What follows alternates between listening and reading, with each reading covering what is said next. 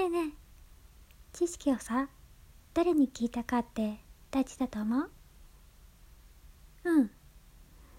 あのね私ねコナン君よく見るの。うん。その名言でさうん。えっとね大切なのはその知識を誰に聞いたかじゃなくどこでそれを活用するか。今のあなたは私にとって最高のレスキュー隊よ。ありがとう。助かったわ。で。うん。誰の言葉か分かった？うん。そうなの。そうなのって言っても分かんない人もいるかもしれないからね。説明するね。うん。そう。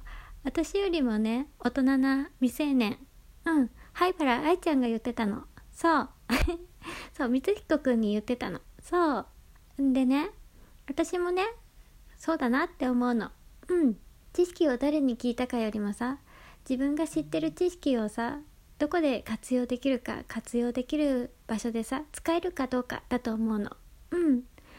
だからね素敵な言葉だなと思って。うん。私もそういう風になっていきたいなと思って。そう。